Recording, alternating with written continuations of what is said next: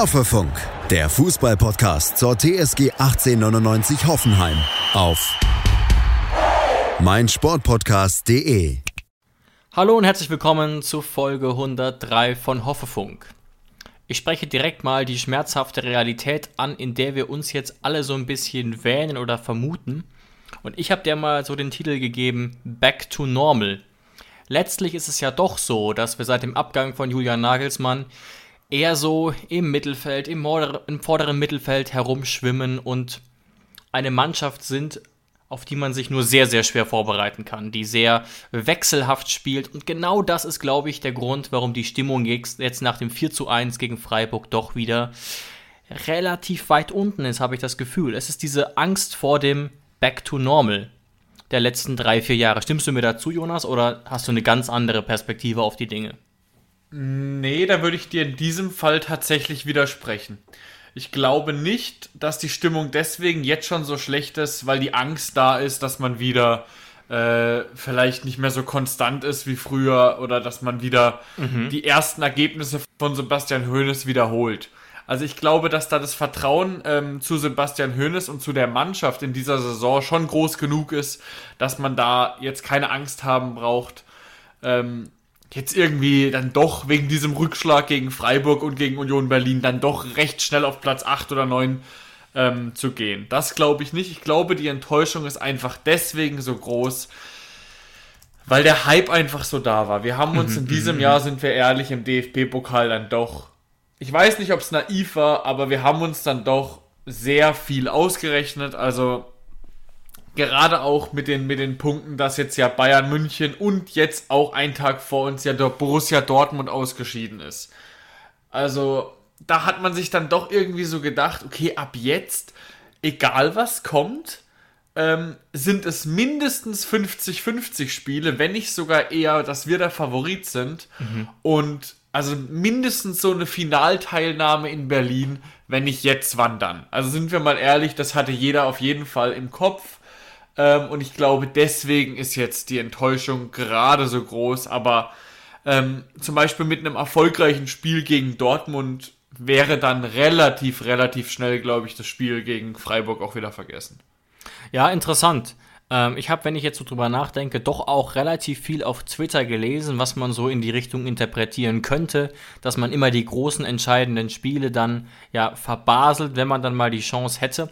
Vielleicht bin ich da auch die Ausnahme, aber ich muss ganz ehrlich sagen, ich war ziemlich gehypt auf das Freiburg-Spiel. Leider muss man fast im Rückblick sagen, aber ich habe uns den großen Wurf nicht zugetraut. Also ich hätte es gerne, aber irgendwie hatte ich da von vornherein nicht das Gefühl, dass es übers Viertel- oder Halbfinale hinausgehen kann. Ähm, aber du hast recht, wenn ich jetzt nochmal so überlege, was ich so auf Twitter oder Instagram gelesen habe nach der Niederlage, dann könnte das wirklich der Grund sein. Aber dann sehen wir ja auch mal, meine Angst ist tatsächlich eher weniger äh, jetzt, dass wir immer die, die möglichen Titel vielleicht verpassen im Pokal, sondern dass es eben wieder back to normal geht und wir vielleicht doch wieder Richtung Platz 7 abstürzen könnten. Denn es ist ja auch nicht so einfach. Wir treffen am Samstag auf Dortmund, du hast es erwähnt. Die waren auch schon mal, ähm, hatten auch schon mal eine breitere Brust nach der Niederlage gegen St. Pauli. Darüber müssen wir später auf jeden Fall sprechen. Aber erster ja, Schritt ja. Aber der erste Schritt muss natürlich sein, die 4 zu 1 Niederlage bei uns in der Pre-Zero Arena, Jonas. Dein erstes, dein erstes Statement, woran hat es hier liegen? ja, also erstmal müssen wir ja wirklich festhalten, dass, glaube ich, wir oder auch alle anderen Fans relativ zufrieden vorab mit der, mit der Aufstellung waren. Ja. Also ich glaube, da kann sich jetzt kaum jemand rausnehmen und sagen, ich habe es von Anfang an gewusst, die Aufstellung war nichts, da fehlt der und da fehlt der. So war es wirklich nicht. Also der Hype war da. Ähm, auch dass Kramaric auf der Bank saß, sind wir ehrlich. Vorher haben wir gesagt, ähm, wäre vielleicht sogar mal Zeit, beziehungsweise das kann doch die Mannschaft, so wie sie gerade spielt, auf jeden Fall kompensieren. Mhm, mh. So, jetzt bin ich gerade an dem Punkt, wo ich mir so denke, auf der einen Seite ist es jetzt nur ein Spiel gewesen, wie ausschlaggebend kann das schon sein, auf der anderen Seite bin ich gerade ganz stark der Meinung, an diesem Spiel hat man vielleicht gesehen, dass ähm, wir Fans ein bisschen bisschen offener sein sollten mit schlechten Leistungen, weil ein André Kramaric macht wohl für die Mannschaft viel, viel mehr als nur Scorer. Das heißt, wenn André Kramaric vier Wochen in Folge kein einziges Tor schießt, keine einzige Vorlage macht und auch sonst, sagen wir mal, nicht der Dreh- und Angelpunkt auf dem Platz ist, dann glaube ich, dass er doch deutlich, deutlich größeren Impact zu jeder Sekunde auf dem Platz hat, als wir Laien in Anführungszeichen manchmal wirklich sehen. Und wenn es nur manchmal ist, dass die Mitspieler denken, ah, neben mir steht gerade André, den kann ich jederzeit anspielen, der hat Kreativität, ähm, der hat die Eier, jeden Ball in jeder Lage anzunehmen und so weiter und so fort. Also selbst ein André Kramaric in schlechter Verfassung ist wahrscheinlich trotzdem für unser Spiel einfach unfassbar wichtig und wahrscheinlich hat man das in der ersten Halbzeit ganz klar gesehen.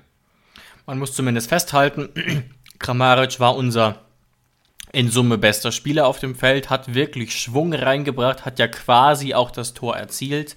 Ne, Schlotterbeck hat ihn zwar verwandelt, aber jedem ist klar, wenn er sich nochmal anguckt, der wäre auch so rein. Also er war da auf jeden Fall jemand, der gewirbelt hat, wie das sonst auch oft ein Jorginho Rutter gemacht hat, nachdem er eingewechselt wurde. Und das kann man auf jeden Fall mal, was du gesagt hast, Jonas, als Zwischenfazit stehen lassen. Dieses Gefühl bleibt jetzt und ich würde mich auch festlegen, dass das ähm, erstens aus diesem Grund und zweitens auch, weil es gegen Dortmund geht, sich nicht wiederholen wird. Was ich mir aber vorstellen könnte, ist so ein bisschen, wenn ich mir jetzt nochmal überlege, wer gespielt hat, dass das Problem gar nicht nur war, dass Kramaric draußen saß, sondern auch, dass Grilic nicht zur Verfügung stand und damit wir eigentlich nur einen starken äh, Spieler im Spielaufbau hatten, Kevin Vogt. Er hat auch zwei sehr gute Pässe gespielt, an die ich mich noch erinnere. Mhm. Also er war jetzt nicht überragend, aber er war zumindest wieder einer der eher besseren Spieler. Gerade eben mit dem Ball, gegen den Ball auch nicht immer glücklich, klar. Ähm, aber deutlich besser zum Beispiel als ein Richards, hat er mir in dem Spiel gefallen. Aber wenn du eben sozusagen von den drei Spielern mit dem besten Auge, mit den besten Pässen, Vogt, Grillitsch und Kramer, nur einen zur Verfügung hast, ist halt schwierig, vor allem wenn ein Christoph Baumgartner so spielt, wie er gerade spielt. Ja, ich glaube, da, da, da, sprichst du wirklich einen guten Punkt an, weil es geht ja nicht nur äh, um die Kreativität im vordersten Drittel, sondern auch, wer zieht hinten die Strippen. Also wie kommst du überhaupt an der ersten Kette von Freiburg vorbei? Ja. Und, und dafür ist ja wirklich, also da kann man die drei, die du gerade erwähnt hast, wirklich in einem Atemzug nennen, weil sowohl Grilic als auch Vogt können das ja, haben sie ja schon oft genug gezeigt, aber auch ein André Kramaric hat ja ein Gefühl dafür, wenn gerade kein anderer da ist, der das kann, dass er dann, wir, wir lachen ja manchmal drüber, aber dass er dann oft auf der Sechser-Position, während wir im Ballbesitz sind, zu finden ist.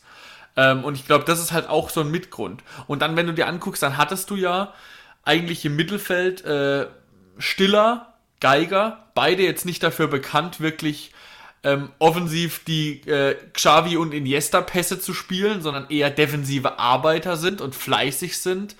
Ähm, und dann hattest du wirklich einen Baumgartner noch davor, der vielleicht wirklich in der schlechtesten Phase seiner Karriere ist, seit er ein überdurchschnittlicher Bundesligaspieler ist, möchte ich es mal so sagen. Ja, und da hat man einfach gemerkt, da, da hat einfach irgendwie die, die, die, die Mannschaft nicht, nicht gestimmt. Also wie Sebastian Hoeneß richtig gesagt hat, die Mannschaft hat die Kabi in der Kabine die Energie gelassen. Also die, die Energie der letzten Wochen waren, war mhm. irgendwie nicht da und genauso habe ich das auch gesehen. Ja, und insgesamt gerade in der ersten Halbzeit glücklos mit dem Ball. Äh, Bebu hat es als zu passiv bezeichnet, da würde ich ihm auf jeden Fall zustimmen. Auch wenn natürlich der Gegentreffer, ähm, der recht früh kam, relativ aus dem Nichts passiert ist, würde ich sagen. Da erkenne ich jetzt kein großes Freiburger Übergewicht, aber ähm, gerade gegen eine Mannschaft, die jetzt nicht so gerne den Ball hat und die jetzt auch nicht die Iniestas und Xavis in den eigenen Reihen hat, ganz und gar nicht, war es natürlich trotzdem enttäuschend. Wenn man sich jetzt mal die Werte anguckt, dann sehen wir, okay, wir waren trotzdem mit, mit am Ball viel, viel besser. 81% angekommene Pässe, äh, Freiburg nur rund 70%, aber ich hatte halt das Gefühl, dass auch oft die Entscheidenden bei uns nicht ankamen. Da hat es nicht so richtig gestimmt. Und ja. ja, ich würde das tatsächlich leider so ein bisschen auch an diesen drei festmachen, die du gerade genannt hast. Geiger, Stiller, Baumgartner waren mit dem Ball keine große Hilfe für uns. Ja, vielleicht, vielleicht waren die wirklich auch sich nicht wirklich einig, wer da der Chef ist. Also vielleicht merkt man wirklich, dass ein Geiger nur dann ein Top, Top, Top-Spieler ist, wie er es ja momentan ist, wenn er jemanden daneben hat, der so ein bisschen Erfahrung ausstrahlt. Oder allein schon ein Kramaric vor sich. Also wir hören ja nicht wirklich, was auf dem Platz geredet wird und ähm, wer wirklich die Anweisungen gibt. Und ich glaube, dass da Vogt, Grilic, Kramaric da wirklich viel, viel machen. Und äh, vielleicht kann keiner von denen, also Stiller ja erst recht nicht, der ist ja zu Recht noch momentan, wenn er auf dem Platz ist, mit sich selbst beschäftigt. Ich meine, er war bis vor ein paar Monaten noch Drittligaspieler, das ist ja vollkommen verständlich. Ähm, und da hat vielleicht im Mittelfeld einfach die Mischung aus Erfahrenheit und ähm, junger Dynamik einfach so ein bisschen gefehlt.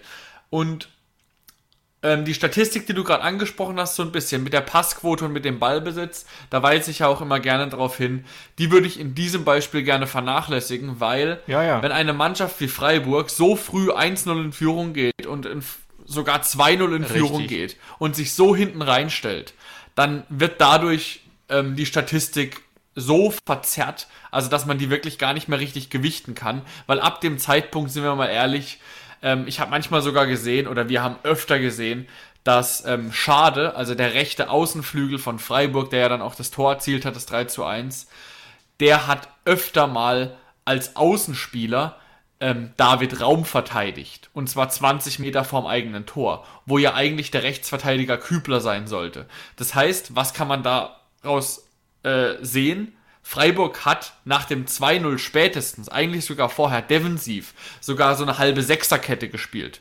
indem sie ja. ähm, Kübler und den Linksverteidiger Günther so ein bisschen reingezogen haben, es in der Mitte sehr eng gemacht haben und Grifo weniger als Schade, aber Schade hauptsächlich hat daraus eine Fünferkette gemacht und Grifo sogar oftmals eine Sechserkette. Ähm, also die waren dann einfach sehr, sehr defensiv, natürlich auch zu Recht. Ich will da damit sie gar nicht angreifen. Wenn du 2-0 in einem K.O.-Spiel führst, dann ist das einfach so. Aber gehen wir mal auf das 1 zu 0 und ich glaube, das war ja so ein bisschen auch der Knackpunkt des Spiels. Bis dahin war das ein Spiel, da würde ich sagen, hatten wir mehr Spielanteile, aber es war bis dahin wirklich kein Kracher. Also da konntest du noch nicht sagen, wer jetzt die ersten 10 Minuten für sich gewonnen hat. Und was dann Freiburg macht, ist eigentlich schon beachtlich, weil wenn du dir mal das Tor anguckst von Grifo, ähm, das war am Ende für mich dann kein Meisterwerk, weil der Platz einfach da war. Aber wenn man mal ein bisschen zurückspult, das Tor beginnt als Lienhardt an der eigenen Auslinie, also zwei Meter vor der, vor der Auslinie, bevor es Eckball geben würde, schlägt er den Ball. Und ab dem Zeitpunkt kommt Freiburg mit sagen wir mal, acht Pässen bis nach vorne, ohne dass wir einmal den Ball haben. Also das muss man wirklich sagen, das machen sie nicht schlecht. Spielen dann auch ein Dreieck kurz vor der, kurz vorm eigenen Strafraum. Und dann passiert der entscheidende Moment, ähm, wo ich auch öfter gelesen habe, dass da Kevin Vogt dafür kritisiert wurde. Grifo vertändelt dann oder so ein bisschen im eigenen, im eigenen, ähm, in der eigenen Hälfte den Ball und lässt ihn so ein bisschen vier, fünf Meter vor sich weg ähm, holpern. Und in dem Moment weiß Kevin Vogt nicht so genau, was er tun soll. Rückt er jetzt raus und versucht den Ball dort festzumachen oder geht er einfach zurück in die Kette, was er nämlich eigentlich, wenn der Ball nicht so verstolpert wäre, vorhatte. Und in dem Moment, wo Grifo dann schneller am Ball ist, als Vogt und er den Ball zu Höhler spielen konnte, war eigentlich das Tor vorprogrammiert. Ja, ja, das war natürlich nicht ideal. Trotzdem äh, möchte ich betonen, dass Freiburg generell sehr, sehr gut war in dem Spiel, was so überfallartige Konter betrifft. Da sahen wir nicht gut aus, aber das Tor ist auch sozusagen nach der Situation von Vogt noch nicht entschieden, weil wir sind sogar faktisch in Überzahl. Mhm. Und ich finde auch, Entschuldigung, schon wieder, Posch da sehr unglücklich, der sogar mehr Zeit hat, mehr Überblick in der Situation und einfach mal wieder desorientiert wirkt und ne, auch da, Akpo ist im Vollsprint, deswegen alles gut, aber man weiß eigentlich vorher schon, was Grifo macht. Du würdest hier die Formulierung benutzen, das stand ja schon vorher im Gemeindeanzeiger. Wie gesagt, da will ich Akpo ein bisschen für entschuldigen, weil er im Vollsprint war und dieser Richtungswechsel hier sehr schwierig ist, aber ähm, es war jetzt nicht der überraschende Spielzug. Trotzdem äh, insgesamt ein Lob für die überfallartigen Konter der Freiburger, denen wir nicht gewachsen waren tatsächlich. Ja, also das Problem bei, bei Akpo war wirklich, dass er in so hohem Tempo kam, weil eigentlich, und das weiß sogar ich, und deswegen hoffe ich auch, dass die, dass die Abteilung der TSG und Akpo Guma das wusste, ähm, wenn Grifo seit zehn Jahren, sagen wir mal, Profifußballer ist, hat er maximal zehnmal den Ball mit seinem linken Fuß berührt. Der Typ hat eigentlich nur einen rechten Fuß. Das ist ein sehr guter Punkt. Ne? Es gibt noch einen Spieler, bei dem das ist noch extremer, An Ankrel Di Maria. Aber der hat nur einen linken. Der hat nur einen linken zum Beispiel, aber wirklich brutal. Es gibt auch wirklich noch andere Spieler bei uns zum Beispiel, die nie den falschen Fuß benutzen. Auch bei Raum fällt mir das häufiger mal auf. Aber das kann man natürlich kritisieren, dass man eigentlich wissen muss, Grifo macht das Tor, wenn dann mit rechts. Mhm. Weil dass er da mit links, ohne den Ball zu stoppen, schießt, ist wirklich überraschend. Ähm, Grifo ist ein Spieler, der sucht lieber nicht den Abschluss als mit richtig, links. Richtig. Das ist wirklich so. Der legt lieber auf rechts und hätte dann geflankt, wenn, wenn Akpo anders gestanden wäre oder so. Also, das ist so ein kleiner Kritikpunkt, aber ich würde hier wirklich die Schuld, ehrlich gesagt, aufteilen auf Posch, Vogt und Akpo. Ähm, aber man war, wie gesagt, an dem Tag nicht gewappnet gegen diese Konter leider. Ja, und dann ging es ganz schnell. Also dann haben wir es ja auch nicht geschafft, wieder ins Spiel zu kommen. Ich war irgendwann dann tatsächlich so in der 30. Minute an dem Punkt, wo ich mir so dachte, ähm, okay, ich glaube, wir werden in dieser Halbzeit kein Tor mehr schießen. Bitte rettet euch einfach mit einem 1 zu 0 für Freiburg in die Halbzeit, sodass Sebastian Hoeneß dann reagieren kann weil ich habe ihm nicht zugetraut, dass er jetzt nach 30 Minuten gleich wechselt. Aber ich habe dann gehofft, okay, in der Halbzeit kommt neuer Schwung rein, kommt Dabur, kommt Kramaric, damit habe ich schon fest gerechnet. Schatz, ich bin neu verliebt. Was? Da drüben. Das ist er. Aber das ist ein Auto. Ja, eben. Mit ihm habe ich alles richtig gemacht. Wunschauto einfach kaufen, verkaufen oder leasen. Bei Autoscout24. Alles richtig gemacht. Aber da habe ich natürlich mit dem 2 zu 0 noch nicht gerechnet. Und dass das dann auch noch so unglücklich fällt mit einem Elfmeter. Gut geschossen, ähm, die Entstehung natürlich äußerst unglücklich, aber da will ich gleich mal vorneweg, da kannst du gleich deine Meinung sagen, aber vorneweg möchte ich sagen, ähm, es ist ein klarer Elfmeter und ich finde es auch, also meine persönliche Meinung ist, dass ich die Regel auch gut finde, dass es ein Elfmeter ist. So fair muss ich sein, auch wenn es jetzt dieses Mal gegen die TSG war. Weil für mich ist es halt ähm, eine Flanke, ein Flankenversuch von, äh, ich glaube, ich weiß gar nicht, wer es war, außen Schlotterbeck oder so. Und Schlotterbeck, ja. Die Hand ist so weit weg, wenn die Hand von Bebuda nicht ist. Klar, man kann jetzt sagen, aus 20 Zentimeter Entfernung kann er nichts dafür. Aber die Hand gehört nicht zum Spiel und die Hand ist so weit weg, wenn die Flanke durchgeht, können wir zum Beispiel nicht wissen, ob in der Mitte jemand ist und ihn reinköpft. Also deswegen, er hat mit der Hand eine Spielsituation geändert. Ähm, und deswegen ist es für mich ein Elfmeter und ich würde auch jederzeit äh, äh, für uns und gegen uns so einen Elfmeter gerne, gerne gepfiffen sehen. Ja, ja, ich habe mich, ich habe da sofort bei der Situation an, an Pavel denken müssen, der ja in genau diesen Situationen immer eine Sache sehr lustig macht, also sehr extrem die Hände hinter den, Kör die Hände hinter den Körper. Das, das ist clever, mir, ja. Das ist mir bei ihm schon sehr, sehr oft aufgefallen. Sieht manchmal so ein bisschen, ja, ulkig aus, könnte man sagen, aber jetzt weiß man, warum er das tut. Und zweite Sache, wo ich nur ein bisschen widersprechen will, es ist regeltechnisch in Ordnung. Es ist trotzdem irgendwie nicht die optimale aller Regeln. Ne? Wenn du so den Ball abgezimmert bekommst aus 70 Zentimeter Entfernung und dann ist es halt Elfmeter aus einer ungefährlichen Situation. Und was dem Ganzen noch so ein bisschen die Krone aufsetzt, ist, dass da Nico Schlotterbeck jubelt, als hat er gerade ein 30 Meter Tor geschossen. Finde ich persönlich ehrlich gesagt unsympathisch, aber wer weiß, vielleicht würde ich das auch okay finden, wenn Schlotterbeck ein, ein Hoffenheimer wäre, aber du hast es vielleicht im Kopf, ne, da die Bäckerfaust zu machen, wenn es einen schmeichelhaften Elfmeter gibt, der natürlich regeltechnisch in Ordnung ist, aber der meine, meiner Meinung nach so ein bisschen in diesem Vakuum verläuft. Denn auch hier wieder, Jonas, wenn wir vor zehn Jahren zusammen Fußball geguckt haben oder hätten, ähm, dann wäre dieser Elfmeter nicht gegeben worden. Da war nämlich diese Absicht noch das entscheidende Kriterium. Es ist in Ordnung, ne? wir können alle die Regeln lesen, aber es ist einfach vielleicht gerade auch für mich, der noch diese alte Regel mehr im Kopf hat, kurzzeitig ärgerlich. Ja, und aber auch hier möchte ich einfach wieder ähm, Einheitlichkeit. Und auch als da der Kommentator wieder gesagt hat, den kann man geben, muss man aber nicht. Das hat mir in dem Moment nichts gebracht, weil ich wusste, okay, der Schiedsrichter wird ihn geben. Und allein diese Aussage, man kann ihn geben, wusste, äh, muss man aber nicht, da könnte ich schon wieder kotzen gehen, weil das heißt, dass beim nächsten Spiel oder bei einem Parallelspiel könnte es sein, dass das kein Elfmeter gibt. Und in welcher Welt brauchen wir dann den VAR, wenn wir es nicht mal in solchen Situationen hinbekommen, halbwegs halbwegs eine perfekte Welt hinzubekommen im Fußball. Ja, und dann ja, ja. versuchen wir es in anderen Situationen, sagen wir, ja, der Fußball ist ja so fair, aber in so Situationen machen wir, was wir wollen. Deswegen einfach ein bisschen Einheitlichkeit und ganz kurz noch zu der Schlotterbeck-Szene. Ich verstehe, dass da Emotionen drin sind. Ähm, dieses Jubeln, das fand ich äh, auch drüber. Mal, mal ein Beispiel, du hast gerade eben Boris Becker angesprochen aus dem Tennis. Wenn man ein Spiel oder einen Satz gewinnt im Tennis, in dem der Gegner ähm, den Ball ins Netz schlägt. Also außer man hat halt jetzt vielleicht gerade Wimbledon gewonnen, dann darf man natürlich schon jubeln. Aber man macht zum Beispiel, wenn der Gegner den Ball ins Netz spielt, macht man keine Bäckerfaust und jubelt. Das ist im Tennis einfach eine Form von Respekt, das auch die meisten Spieler haben. Vielleicht, ich weiß nicht, vielleicht hat Djokovic mittlerweile da eine andere Meinung, hat er ja bei vielen Dingen. Äh, aber normalerweise ist das so. Und das hätte ich mir eben auch in diesem Fall gewünscht, weil der Teamkollege Eggestein ist ja danach auch noch super fair zu Bebu gegangen und hat Stimmt. gesagt, ey, hat ihn getröstet.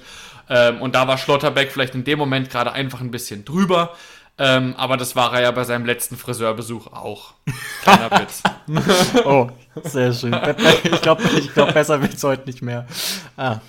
Ja, also es war auf jeden Fall äh, ähm, ärgerlich, das muss man festhalten. Und dann, ne, wir haben leider gar nicht mehr so viel Zeit für die heutige Folge.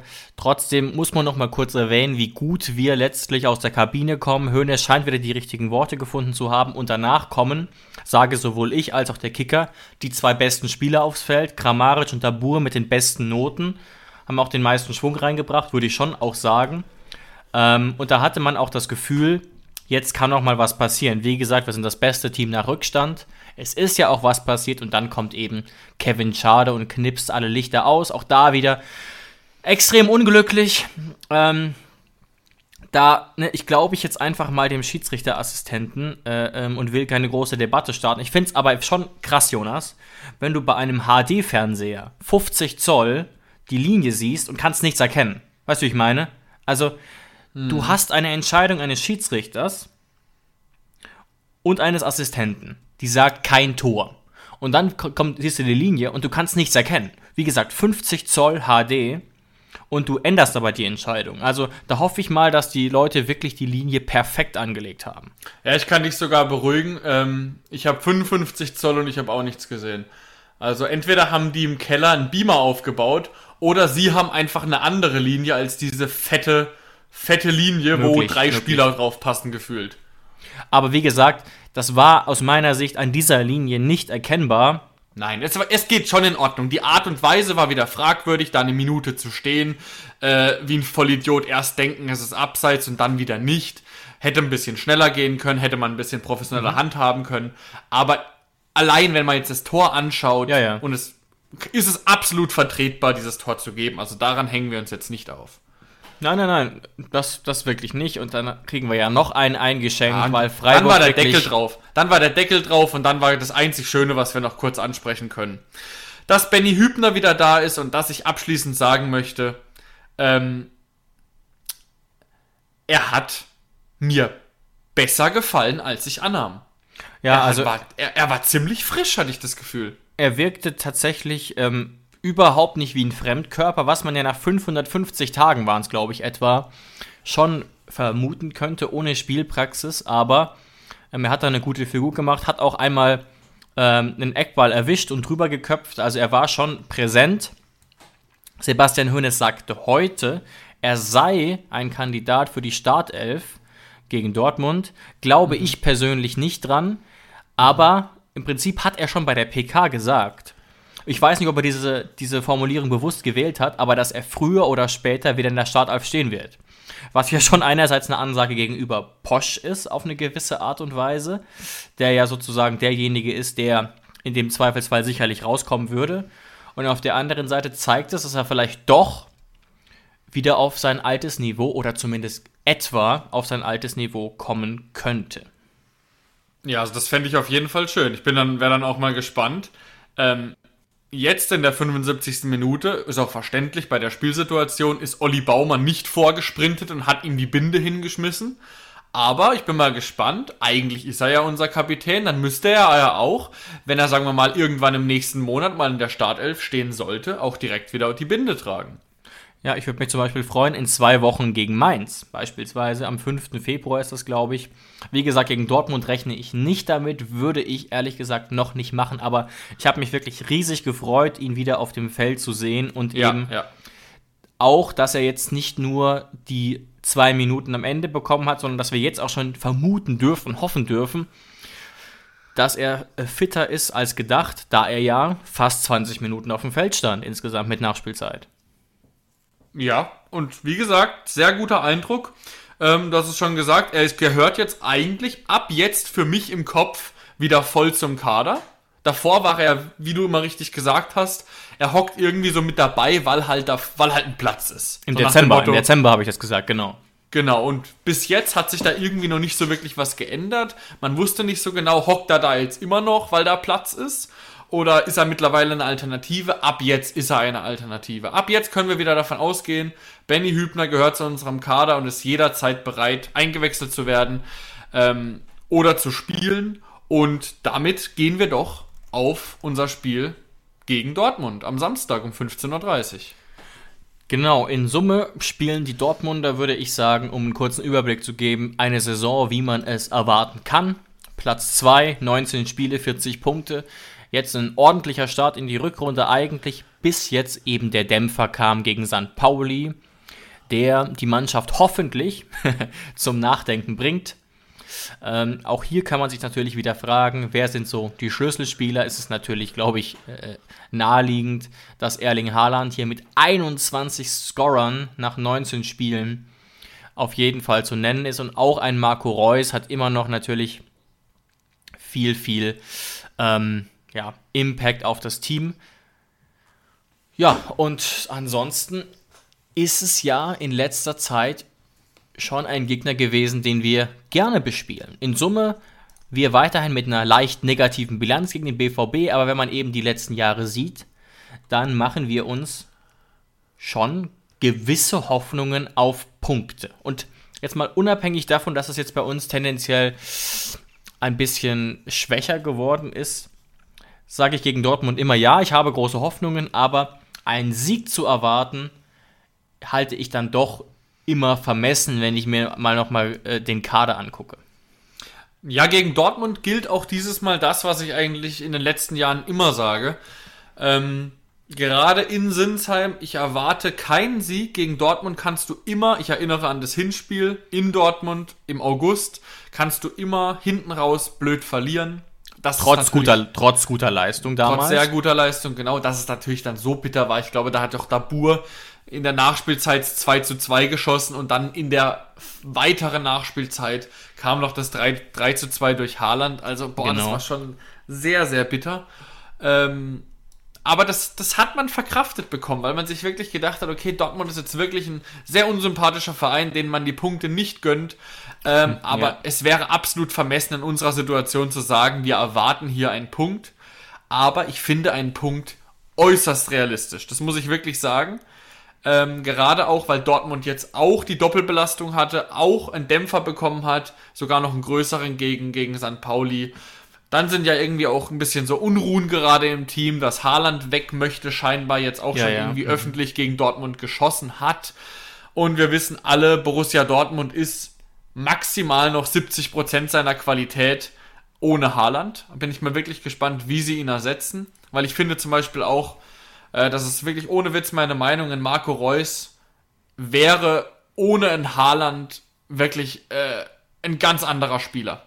Also das ist wirklich, Haaland bringt Marco Reus manchmal so zum glänzenden Situationen, mhm. wo Marco Reus eigentlich gar nicht mehr so wirklich der große Dortmund-Spieler mehr ist. Also er ist immer noch ein hervorragender Spieler, aber Haaland ist hier mit Abstand, mit Abstand der, der Schlüsselspieler.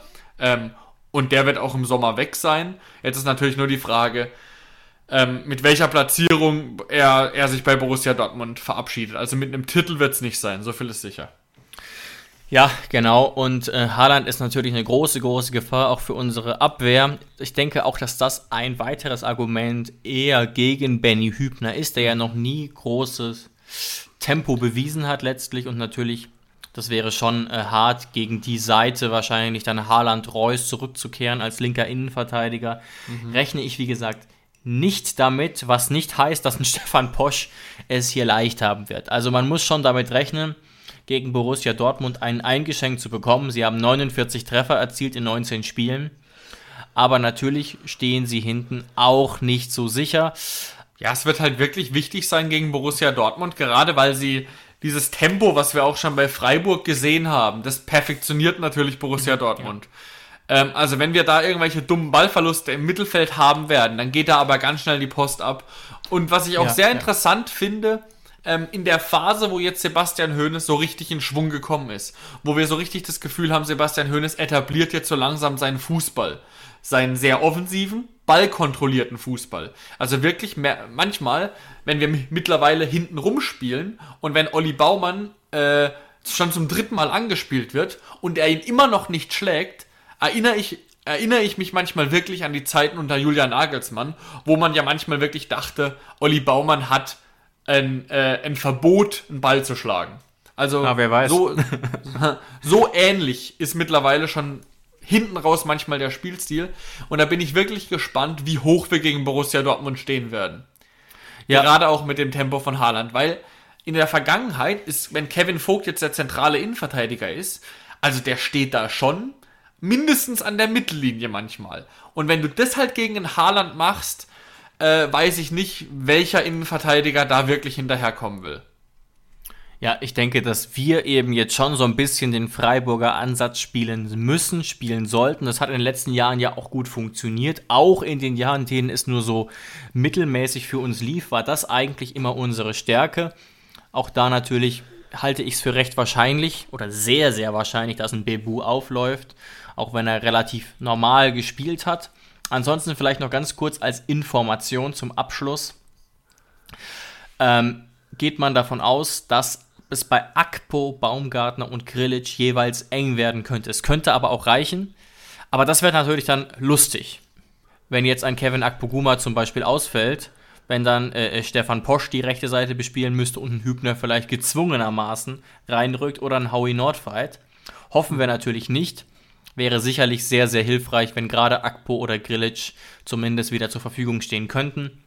Ähm, ansonsten tut sich da nichts an der Front, aber ne, wir hatten auch schon deutlich weniger Verletzte in dieser Saison und ähm, ich gehe, wie gesagt, fest, fest davon aus, dass Andrej Kramaric beginnen wird und dass Baumi nicht beginnen wird, zumal er eh angeschlagen ist. Er wird auf der Bank sitzen und angesichts seiner jüngsten Leistungen ähm, in der 70. Minute kommen.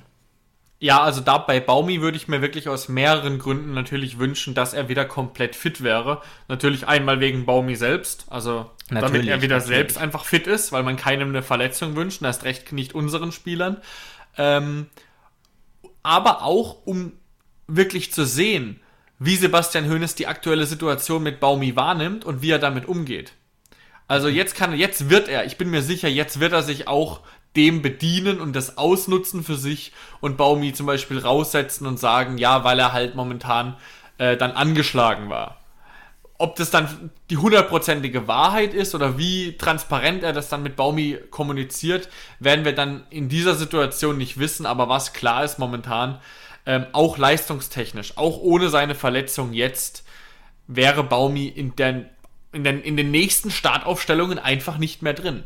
Also er, er, er hat es einfach in, momentan nicht gezeigt und bei, bei, der, bei der Enge, die es momentan offensiv gibt, ähm, also performt deutlich besser, zum Beispiel auch in Dabur ähm, und Kramaric dann auf die 10. Also ich bin mir auch sicher, dass ein Dabur wieder spielen wird, dass ein Kramaric spielen wird, dass ein Bebu wegen seinem Tempo spielen wird. Ja.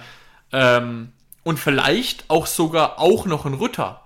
Dass man dann eine Dreierreihe hat vorne und dass Kramaric dann auf die 10 geht, halte ich ähm, in diesem Fall auch nicht für ausgeschlossen. Nee, wäre natürlich äh, äh, sehr mutig, aber ich sehe uns diesmal wirklich eher in der Situation der pressenden Mannschaft, die eben die schnellen, überfallartigen Konter versucht zu setzen. Wer dann natürlich auch ein wichtiger Faktor äh, sein wird, und das ist mein abschließender Gedanke für heute, ist David Raum, der seinen Vertrag um ein weiteres Jahr verlängert hat. Das ist natürlich richtig stark, wie Alex Rosen hier einen nach dem anderen verlängert. Das macht auf jeden Fall Mut und Hoffnung, ähm, dass wir da so eine gute Achse beisammenhalten können. Genau. Und mit diesen positiven abschließenden Worten verabschieden wir euch und wünschen euch einen schönen Fußball-Samstagmorgen. Macht's gut. Danke fürs Einschalten. Ciao. Schatz, ich bin neu verliebt. Was? Da drüben. Das ist er. Aber das ist ein Auto. Ja, eben. Mit ihm habe ich alles richtig gemacht. Wunschauto einfach kaufen, verkaufen oder leasen. Bei Autoscout24. Alles richtig gemacht.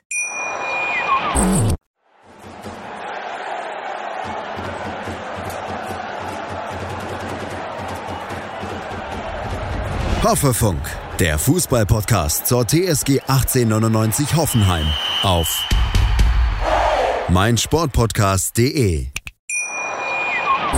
Schatz, ich bin neu verliebt. Was? Da drüben. Das ist er. Aber das ist ein Auto. Ja, eben. Mit ihm habe ich alles richtig gemacht. Wunschauto einfach kaufen, verkaufen oder leasen. Bei Autoscout24. Alles richtig gemacht.